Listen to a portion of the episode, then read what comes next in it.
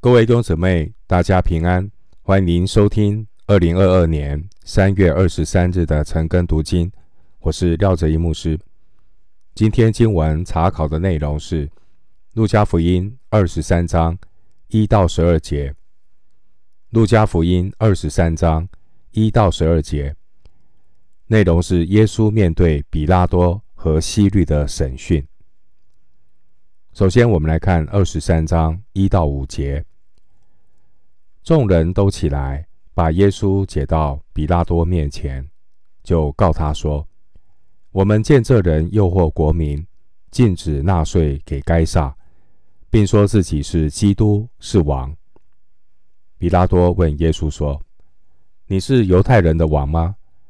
耶稣回答说：“你说的是。”比拉多对祭司长和众人说：“我查不出这人有什么罪来。”但他们越发极力地说：“他散惑百姓，在犹太遍地传道，从加利利起，直到这里了。”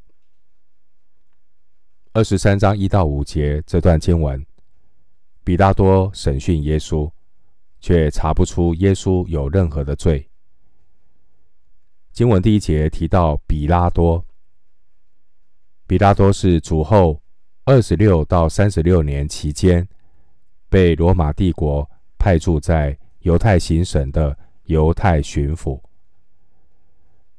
比拉多的驻地是该撒利亚。逾越节期间，为了避免犹太地发生骚动的事件，所以比拉多他会移防。耶路撒冷驻守，防备人民的叛乱。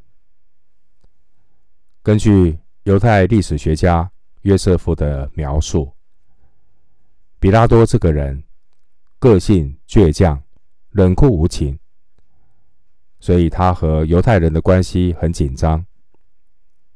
当时犹太人在罗马帝国的统治之下，被赋予。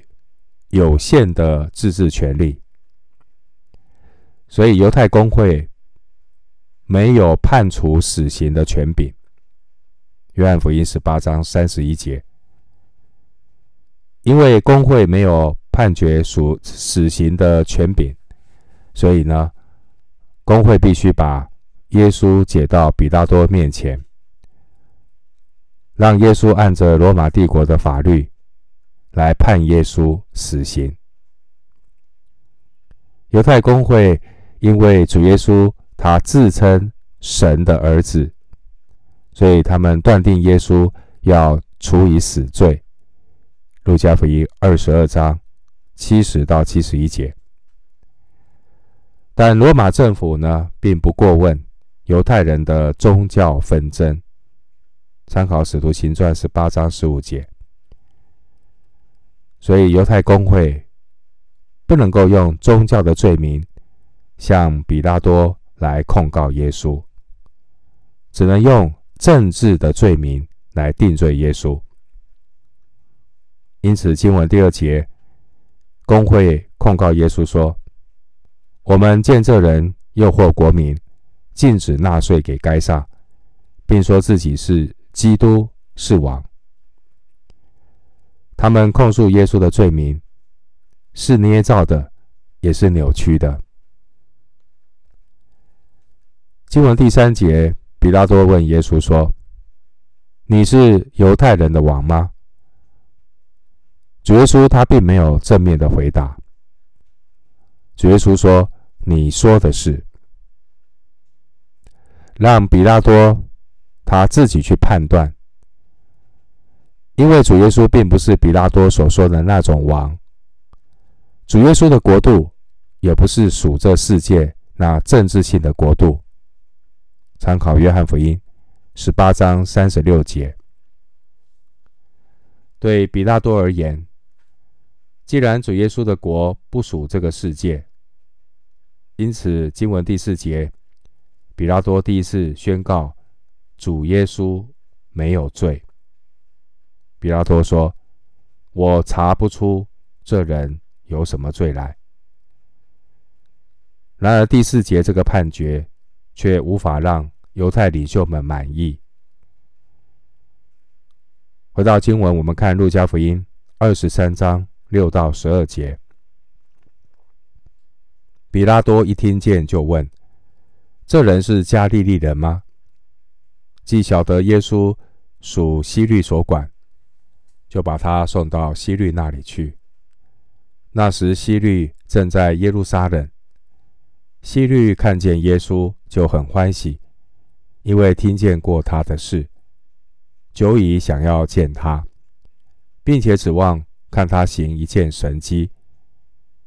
于是问他许多的话，耶稣却一言不答。祭司长和文士都站着，极力的告他。希律和他的兵丁就藐视耶稣，戏弄他，给他穿上华丽衣服，把他送回比拉多那里去。从前希律和比拉多彼此有仇，在那一天就成了朋友。六到十二节这段经文，我们看到耶稣。被送到希律那里去。比拉多知道，凡是与犹太宗教有关的案件，很容易引起骚动。如果出了乱子，就很难向罗马皇帝交代。所以经文第六节，比拉多一听说这人是加利利人，他就赶快的把案件移交给加利利。分封的王希律安提帕，比拉多表面上是尊重希律的权柄，而实际上呢，是想要摆脱这个烫手山芋。经文第七节说：“既晓得耶稣属希律所管，因为耶稣是加利利人，并不属于比拉多担任巡抚的犹大行省。”希律安提帕的首都是拿撒勒附近的塞弗里斯。希律也可能来到耶路撒冷过逾越节，所以经文第七节说：“那时希律正在耶路撒冷。”经文第八节，希律看见耶稣就很欢喜。这句话证明法利赛人之前恐吓耶稣说。希律想要杀你的话是谎言。参考路加福音十三章三十一节。因为希律安提帕从来没有见过耶稣，他也很早就想要见耶稣。希律他对真理不感兴趣，他不过是抱着好奇、好玩的心态。所以经文第八节说，希律。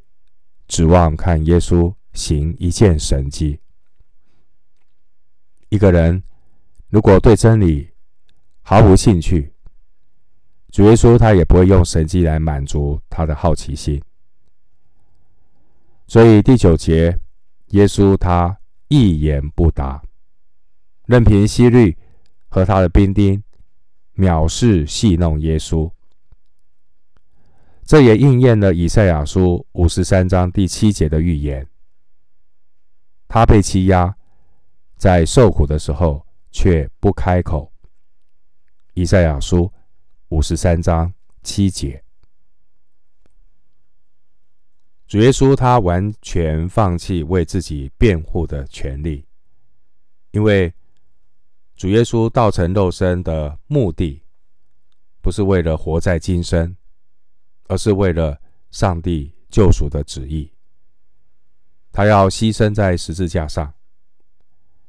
主耶稣单单专注父神的旨意，顺服父神的安排，他也坦然接受一切环境的考验。经文第十节说，祭司长和文士都站着，极力的告他。这些犹太宗教的领袖。竟然和以东的后裔西律安提帕走在一起。经文十一节，给他穿上华丽衣服。这华丽的衣服呢，可能是指废弃的一个长袍。他们故意把耶稣装扮成为一个王，用来讽刺和羞辱耶稣。主耶稣在希律面前的沉默，使希律和他的手下以为耶稣只是一个无力为自己辩驳的一个软弱的人。经文十一节，希律把耶稣送回到比拉多那里去，这表示希律也看不出耶稣有什么罪，就顺水推舟的把耶稣送回到比拉多那里。希律表面上是尊重比拉多的权柄，但实际上是他不想淌犹太人的浑水。希律只想赶快从麻烦里脱身。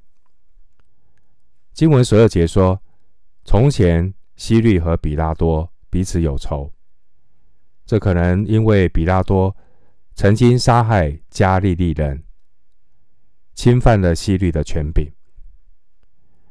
经文十二节说，他们在那一天就成了朋友。这是指比拉多和希律，他们彼此礼貌客气，有来有往，都想请对方来决定，好像是一对互相谦让、彼此尊重的好朋友。这也应验了诗篇的预言。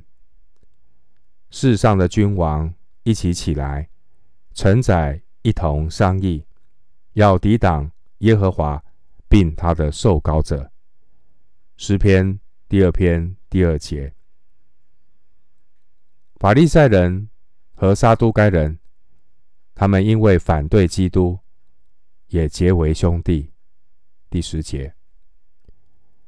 比拉多和希律为了推卸责任。他们也成了朋友。十二节，让我们很稀奇的是，恶人可以因为反对基督而成为朋友，然而信徒却常常为了拥护基督而彼此争战。恶人可以为了作恶而联合，而信徒却常常因为行善而分裂，这实在是值得我们好好省思的地方。我们今天经文查考就进行到这里，愿主的恩惠平安与你同在。